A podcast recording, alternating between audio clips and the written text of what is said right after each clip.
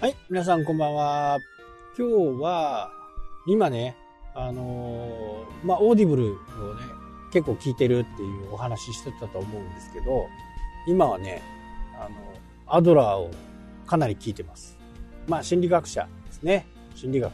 で、僕もね、まあ、今後、AI がね、いろいろ入ってきたりしていても、まあ、なくならない商売というかね、人に、人が必要、人に必要とされる、まあ、企業に必要とされるものって、心理学なんじゃないかなっていうふうにね、えー思うんですね。まあ、もちろん、あの、心理、なんだっけ、心理学、心理治療じゃない、心理療法？あというね、あの部門もあると思う。ちょっと詳しくね、ちょっと申し訳ないですけど、あると思うんですね。で、企業としては、心理学を学んでる人、これ、マーケティングとかにね、えーすごく使えると思うんですよ。基本、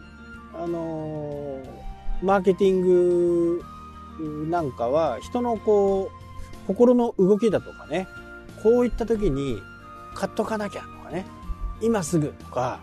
日本で一番売れてますとか、まあそういった権威性を出す広告を、これネットに限らず、チラシでも、ネットでも、この心理学を分かっておくおくだけでね、仕事としては成り立つと思うんですよ。なので、心理学をね、学ぶのは非常にいいのかな。これからね、えー大学や専門学校、まあそういった人たちには、僕はね、あの、非常にお勧めしますね。まあ、潰しが効くっていうかな。マーケティングでも使えるし、えー医療の世界でも使えるし、うまくいったらね、テレビのコメンテーターなんかもね、あり得るのかな。まあそのぐらい使えるところが多いのかなっていうのがね、心理学じゃないのかな。で、まあアドラーをね、えー聞いていて、まあ、アドラーの考え方って基本的にはね、いいところ伸ばすと。で、みんな、やっぱりね、何かこう、失敗をすると、なんて俺はダメなんだとかね、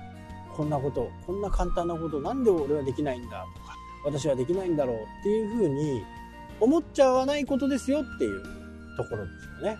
他にはもっとできてるところがあるんだから、そのできているところを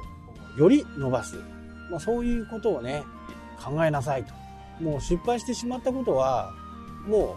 う先には戻れないですよね。失敗する前に戻ることはできます。だったら、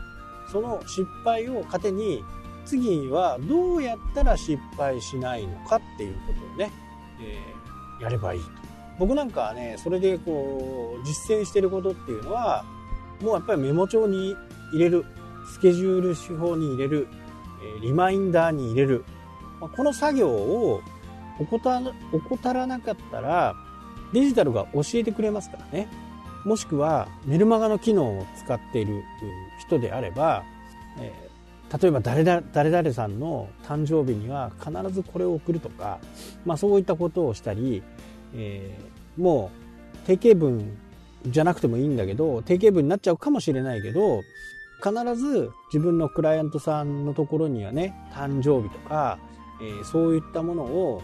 メルマガを使うことにセットしておけるわけですよ。で、3年の2月20日。で、えー、誕生日用のね何かデフォルトで用意しておけば、まあ、それに対してちょこちょこっとこうコメントを書いておく。最悪それが忘れてしまったらそのまま言っても失礼にならないようなね誕生日おめでとうメール。そういったものももうセットしておけばいいんですね。これはあの、まあ、デジタルの力を使ってねあとまあメルマガはそうやってその日に送れるっていうところもありますし、まあ、メールのメーラーとかにはねそういう機能があるメーラーもあるんで、まあ、そういったものを積極的に使う。でもあのもし来店型のサービスをしてる方であればねこの度は来店ありがとうございましたっていうのをメールアドレスを聞いてそれにはね何かしらの特典をつけて、まあ、そう簡単にねあのメールアドレスなんて向こうからホイホイ教えてくれるものではありませんから、ある程度の特典をつけてね、次お買い物の時に500円使えるクーポンが、え、メールで送られますけど、いかがですか？みたいなね、えー、ところからメールアドレスを登録してもらい、そのメールアドレスに対してメルマガにセットしといて、えー、その日の夕方ね、夕方っていうか、まあ8時とかね、8時、まあ9時ぐらいまでですかね。そのぐらいまでに、えー、送っとく。っ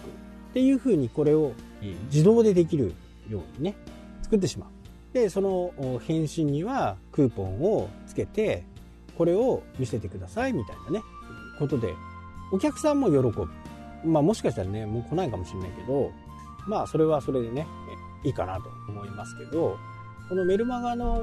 スタンドっていうのはね、もうすごい使えるんですよ。もうなんか、使い方によってはこう、無限大。僕なんかね、あのー、初めて会った人で名刺もらったりすると、そこに大体名名刺をもらう相手とかは、メールアドレスも乗っかってくるんで、そのメールアドレスに、えー、自分でそのお客さんとか、まあ、取引相手とか、まあそういったスタンドがあって、そのスタンドにそのメールアドレスとその人の名前を入れて、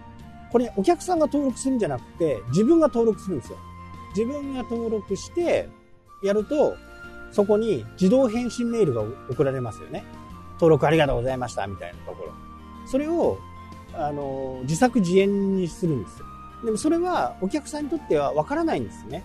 あ、あ今日会ったら武藤さんなんだなとかね、えー、いうふうに思うわけです。そうやって、えー、ちゃんと活用していく。